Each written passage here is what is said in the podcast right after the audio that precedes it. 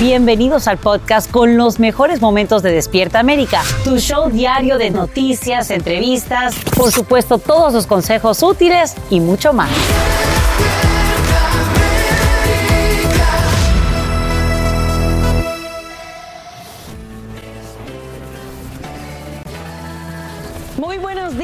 Es lunes 12 de febrero, hoy en Despierta América. Los Chiefs de Kansas City derrotan a los San Francisco 49ers en tiempo extra en una histórica transmisión en español por Univision. Estamos en vivo desde Las Vegas con toda la celebración del Super Bowl.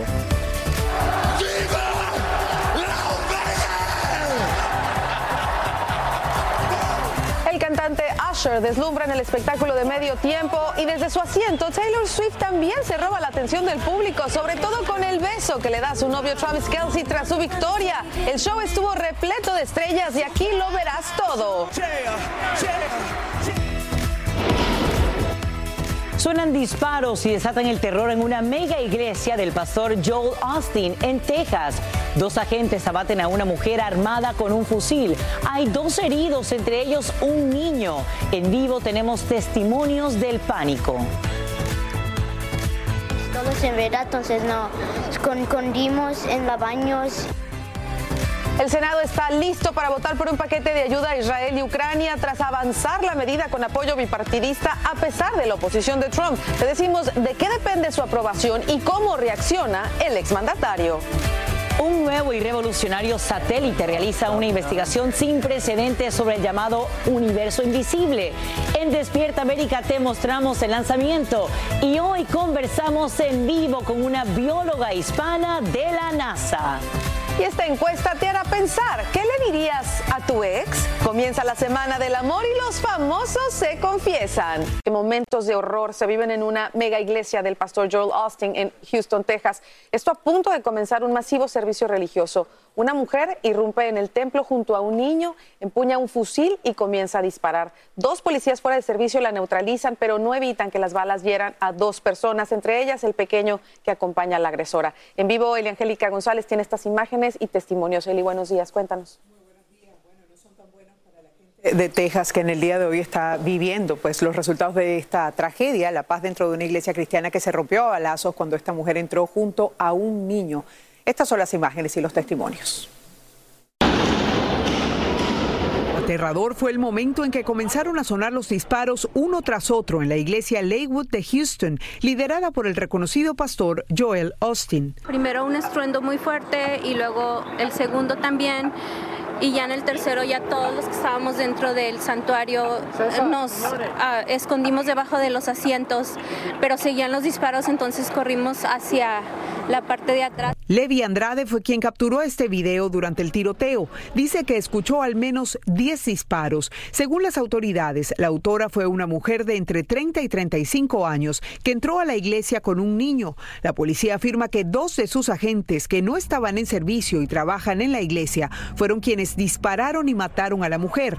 El niño que la acompañaba de aproximadamente 5 años resultó herido y se encuentra en estado crítico. La iglesia es, por cierto, el lugar al que asisten decenas de menores con sus padres cada domingo, como Ethan. Sabimos ahí pistolas en verdad, entonces nos escondimos en los baños. Um, y, y, para defender nosotros solo tenemos un box cutter y también un y también madera para tapar las puertas para no venga nadie. Unos minutos luego pasó y la policía vinieron y nos sacaron po poquito a poquito y luego miré mi madre y luego sigue esperando para mi manita. La policía informó que la mujer iba armada con un rifle, tenía una gabardina y una mochila. Una vez que entró comenzó a disparar. Todo esto ocurrió justo cuando un servicio religioso estaba a punto de comenzar con cientos de feligreses dentro de la iglesia. Luego se les veía corriendo por sus vidas. No fue la única amenaza que hizo la sospechosa. Los oficiales le dieron un balazo al caer.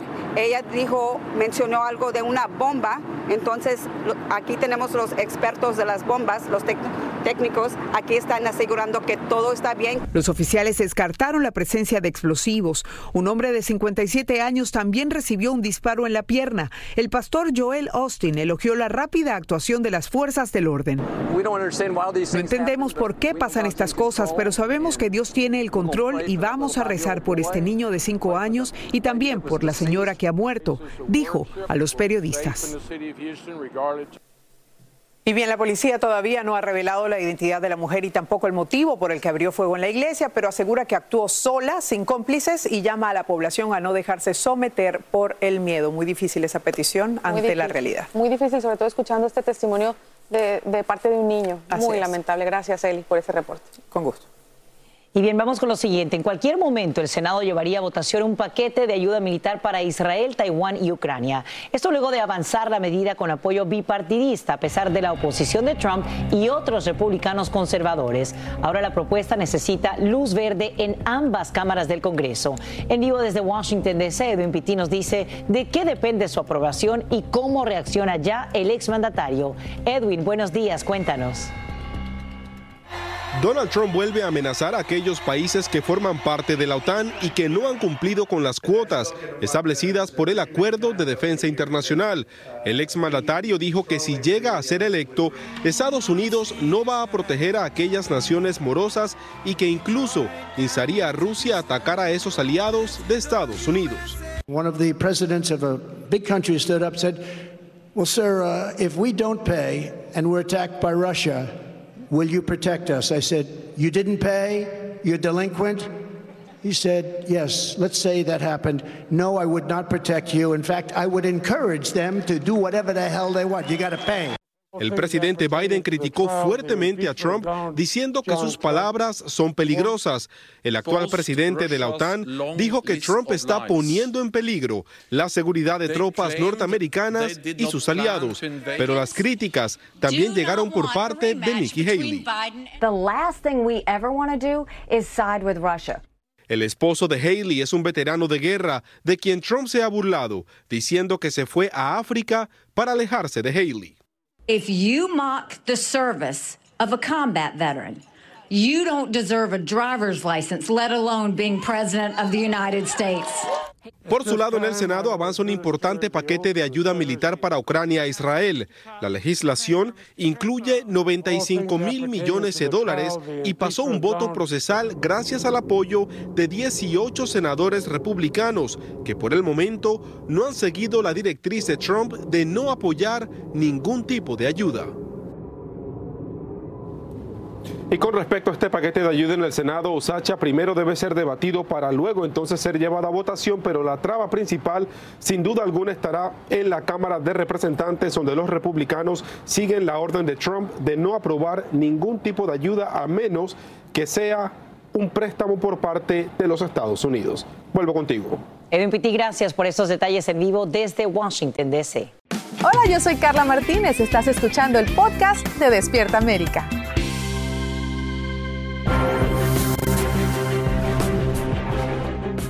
A toda velocidad, un conductor huye de la policía a bordo de un camión U-Haul robado.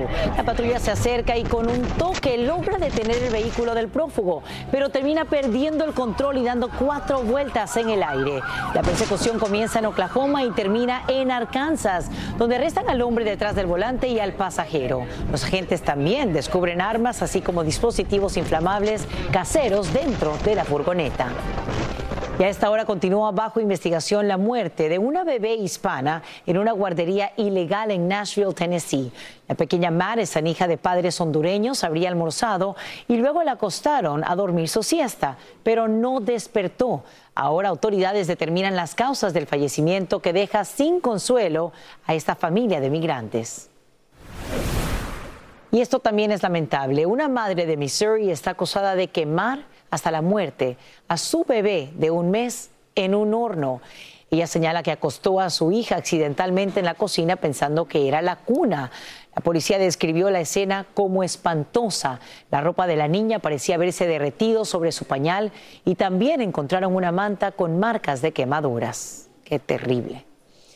A partir de hoy, al menos 20 albergues de Nueva York comienzan a exigir que los migrantes se registren cada noche y permanezcan en ellos. Esto luego que el alcalde Eric Adams anunciara una ampliación del toque de queda que ya existe en refugios de desamparados en respuesta a actos de violencia atribuidos a indocumentados.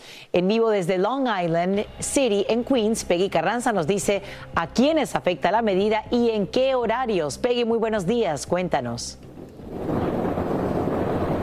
Hola, ¿qué tal? Buenos días, Sacha. Nos encontramos frente a un albergue para migrantes de adultos, aquí como lo dices, en Long Island City, Queens, y es que es uno de los mayores afectados por este toque de queda que será implementado, como dices, en 20 albergues para solicitantes de asilo. Y es que, eh, de hecho, la municipalidad nos dijo en un comunicado que esto será este toque de queda de 11 de la noche a partir de hoy hasta las 6 de la mañana y que afectará a unos 3.600 solicitantes de asilo. Dijeron en el comunicado que esto les va a permitir gestionar mejor la capacidad de estos centros y que también le dan prioridad a la seguridad tanto de los migrantes como a las comunidades vecinas. De hecho, veamos lo que dijo este migrante sobre el toque de queda. Pues me parece bien por, el motivo de que pues la gente no puede estar, entra y sale como en su casa, se supone que uno viene acá a trabajar y, el que trabaja, bueno, el que trabaja en, horario nocturno pues tendrá su justificación. Y el que no pues no puede entrar y salir a la hora que le da la gana. Según la alcaldía habrá excepciones en cuanto a trabajo, también estudios y por supuesto quienes violen este toque de queda serían expulsados de estos centros. Y hay que recordar que todo esto ocurre luego de una ola de violencia que ha sido vinculada a solicitantes de asilo, como por ejemplo un tiroteo que hubo en Times Square la semana pasada donde fue acusado un adolescente de intento de homicidio y también una pelea, una agresión supuestamente a manos de solicitantes de asilo contra policías también en Times Square. Regreso con ustedes. Peggy, sumamente preocupante y te agradecemos por darnos estos nuevos detalles en vivo desde Long Island City, Queens, en Nueva York.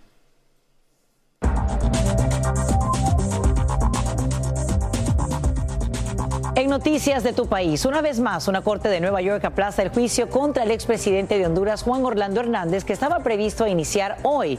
Ahora las audiencias arrancarían el próximo martes 20 de febrero. Esto debido a que la Fiscalía no puede entregar información clasificada a abogados de la defensa. La misma revelaría que el exmandatario cooperó con el gobierno estadounidense en el enfrentamiento al narcotráfico. Hoy el Papa Francisco y el presidente de Argentina, Javier Milei, se reúnen en el Vaticano y tienen su primera conversación oficial. Esto luego que sorprendieran al mundo con un efusivo abrazo que rompe protocolos durante la canonización de la primera santa argentina. El encuentro limaría asperezas entre ambos en medio de la explosiva situación económica de su país natal, como nos cuenta Pablo Monsalvo desde la Santa Sede.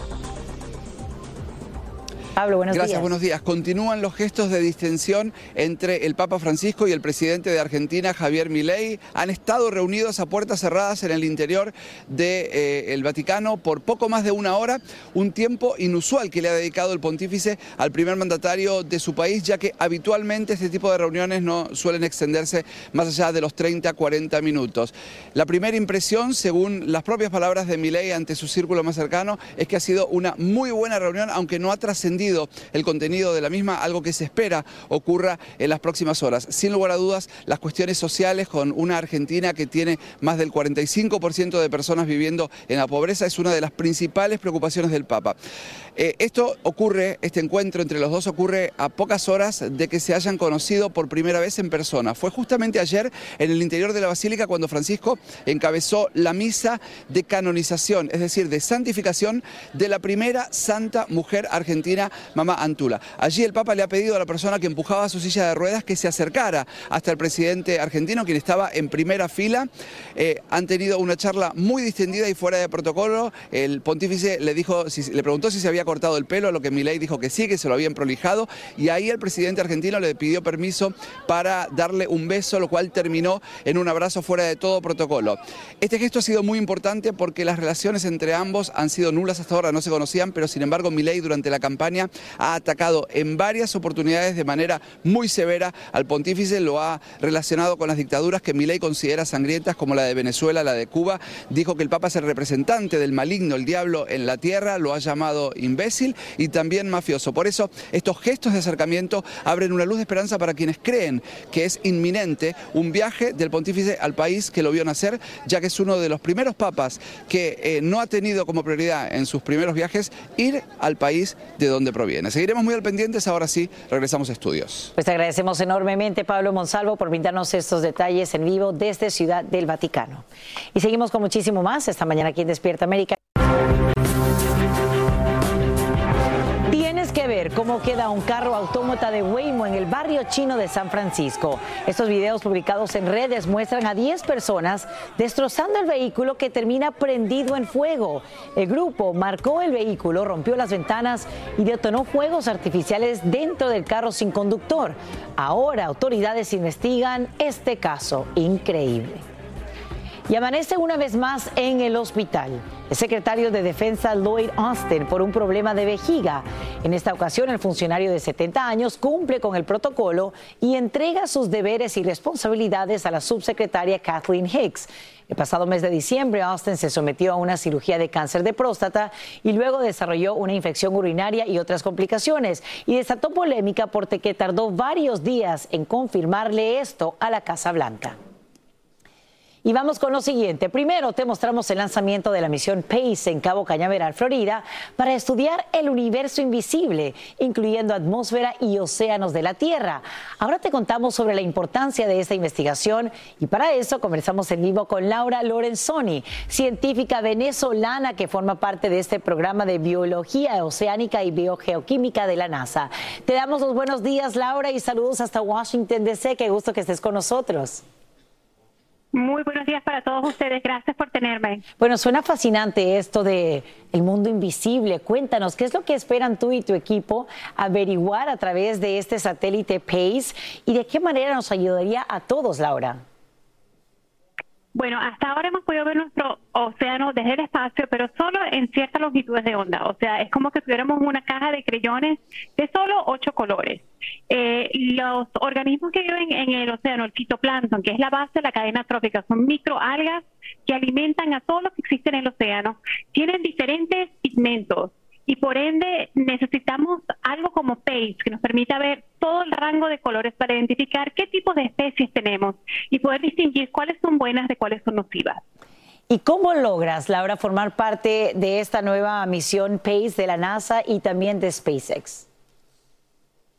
Con mucha suerte. Eh, tengo, de verdad que estoy bendecida por estar aquí en la NASA y tengo que agradecerle a mi familia, por supuesto, por todo el apoyo que me han dado a través de todos los años y de el, gran, la grandísima suerte que tuve de seguir mis sueños. Y eso es lo que yo siempre le aconsejo a todos los niños que que sueñan con hacer algo que les parece imposible es nunca abandones esos sueños porque tú nunca sabes qué vueltas te da la vida y yo tuve muchísima suerte y estoy muy agradecida de estar aquí eh, formando parte del equipo de la NASA. Nos encanta ese consejo que le das a los niños que nos están viendo en casa el día de hoy y precisamente hablando de convertir esos sueños en realidad. Sabemos que tu pasión por estudiar los océanos eh, nació precisamente en tu natal Venezuela.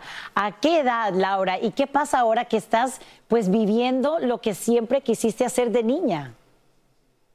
Bueno, te confieso que a veces en la mañana me paro y me tengo que pinchar para estar segura de que en realidad estoy viviendo el sueño que siempre tuve. Desde chiquita tuve una gran pasión por el espacio, por el desconocido y siempre pensé en todo lo que pudiéramos descubrir que todavía no conocemos. Sin embargo, pues como dices, en Venezuela es un poco difícil, o siempre ha sido un poco difícil eh, perseguir eh, una carrera aeroespacial. Por ende, eh, Venezuela tiene unos, unos, océanos, un mar, el mar Caribe es uno de los más bellos mares de este planeta. Y por ende, eh, entender que nos esconde el océano en su profundidad fue algo que me apasionó.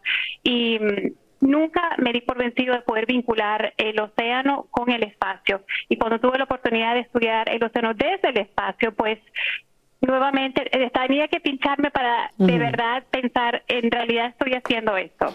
Pues nos encanta, Laura Lorenzoni, que hables con nosotros. Ojalá que obviamente podamos todos aprender a través de este satélite PACE y nos llena de mucho orgullo que una venezolana latina forme parte de este programa de biología oceánica y también biogeoquímica de la NASA. Y estamos pendientes a lo que podamos descubrir juntos a través de sus investigaciones. Un abrazo grande hasta Washington, D.C. Gracias. Bien, seguimos con más aquí en la Tierra, chicos. Adelante. Qué belleza y qué orgullo para Bueno, compatriota, felicitaciones, así y, es. y el mensaje que dio, lo más maravilloso, que los niños que nos están viendo nunca dejen de soñar, que así como ella lo soñó cuando era pequeñita, lo está haciendo realidad. Qué belleza. Te vale soñar en grande. Y oigan familia, en este mes que celebramos el amor, ay, también tenemos que, que hablar del desamor, porque ellos dejan algunas secciones, ¿no? Los, ex- los exes, así que me di la tarea de averiguar qué le dirían los famosos a sus exes. Aquí está. Quiero ver. Tengo miedo. Fran, ¿qué le dirías a tu ex? Ay, qué pregunta. ¿Qué le diría a mi ex? Dios te bendiga. Le diría que le agradezco a Dios que tiene una hermosa familia, hijos y esposa y agradezco todavía más que Dios me lo haya quitado del camino. Felicidades. A uno, a uno le fue muy bien, se hizo doctor, muchas felicidades le diría. Eh, al de mi adolescencia le diría gracias por los momentos vividos. Eh, y al que fue tremendo le diría, eso te pasa por condenado, mira lo que te perdiste. Eso. ¿Qué le diría a mi ex? Ajá. Si te acuerdo, no me he visto. No, no, sé, si te he visto, no me acuerdo. Gracias por tantos momentos tan hermosos, siempre. Sí, hay que agradecer siempre las relaciones. Pues yo le cantaría la canción de José José, ya lo pasado pasado. Y ya no me interesa. Se los, se los he dicho, yo les deseo bien y que en su momento eh, fueron personas importantes para mí eh, y, y que los quise en su momento. Yo le diría gracias. O sea, gracias por porque no tengo más que gratitud. ¿Qué le diría a un ex este 14 de febrero? Que, pues, que la pase con amor, que, que lo goce, que disfrute lo que tenga alrededor, que, que creo que siempre eh, los ex los, tienen, los tenemos como mal, ¿no? Los ex son el demonio. Y no, hay veces que hay ex que son muy bonitos y que le deseas de corazón mucho amor. Como te dije, eh, eh, no tengo nada que decirle a mis ex más que agradecerles por las enseñanzas, porque todas esas experiencias me han hecho ser quien soy hoy y pues eh, nunca eh, permitir un ápice de odio o de rencor en tu corazón. Lo siento mucho, me perdiste. ¿Qué le dirías tú? Ah, yo le diría, tarde te diste cuenta del valor que yo tenía. No, Ay, De ¿y acá? lo que te has perdido la noche de anoche por no estar conmigo. Broche de oro. que te romántica. ¿Qué le ibas a decir? Yo le iba a decir, fuiste mi gran maestro. ¿Qué le diríamos a Alex? Sé feliz, sé feliz y olvídate que me conociste. ¿Me tuviste? ¿Me perdiste? Sí. Y ni cuenta te diste. Y yo, miren, a lo Ariana Grande. Thank you, next. Bueno. Estuvo bueno, Estuvo ¿verdad? bueno. Mira, Los y- famosos y, y- bueno, por supuesto, también aquí en casita. Y, y lo importante de esto también es entender, yo pienso, que como haya terminado la relación, Claro. ¿no? Ahí fíjate que Cecilia Galeano dice, no, yo no soy lo mejor, como que todo el mundo dice, le doy las gracias a Dios, pa, pa, pa. Y quien la haya ido mal, obviamente dice... Pero sabes que aún en su momento, aún aunque hayas terminado mal, en su momento, claro, te sientes fatal, horrible, pero después le das las gracias porque te enseñó lo que ya no, No quieres en tu vida. Entonces, ya con la madurez y el tiempo dices, sabes que ya estoy clara en lo que es y lo, que no es. lo y sí se no- convierten en maestros, para Claro, bien y para lo mal. que ya no quieres y lo que quieres quizás, porque en algún momento fue bonito, ¿no? Claro. Por algo empezaron, por algo Obviamente, los acercó el amor. Pero después se les rompió el amor de tanto usarlo, como decía la canción. Yo digo por ahí, habrá muchas iglesias, pero este seguirá siendo la catedral. ¡Oh! Pero. Ah, espérate, espérate,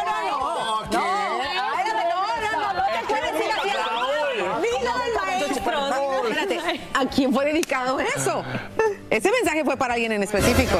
Raulín, defiende tu A causa. decir eso y te vas a la pausa. ¿Estás loco o qué? Conchi, hay que irse a la pausa. No, no, pero Raúl, ¿cómo has dicho? Raúl, ¿cómo has dicho? Conchi, danos tiempo. Pero eso, tiempo, eso suena como que tienes el corazón roto. Oye, a ver, escúchame. Tú no, tú no tiras una frase así y luego te vas. Raúl, pero...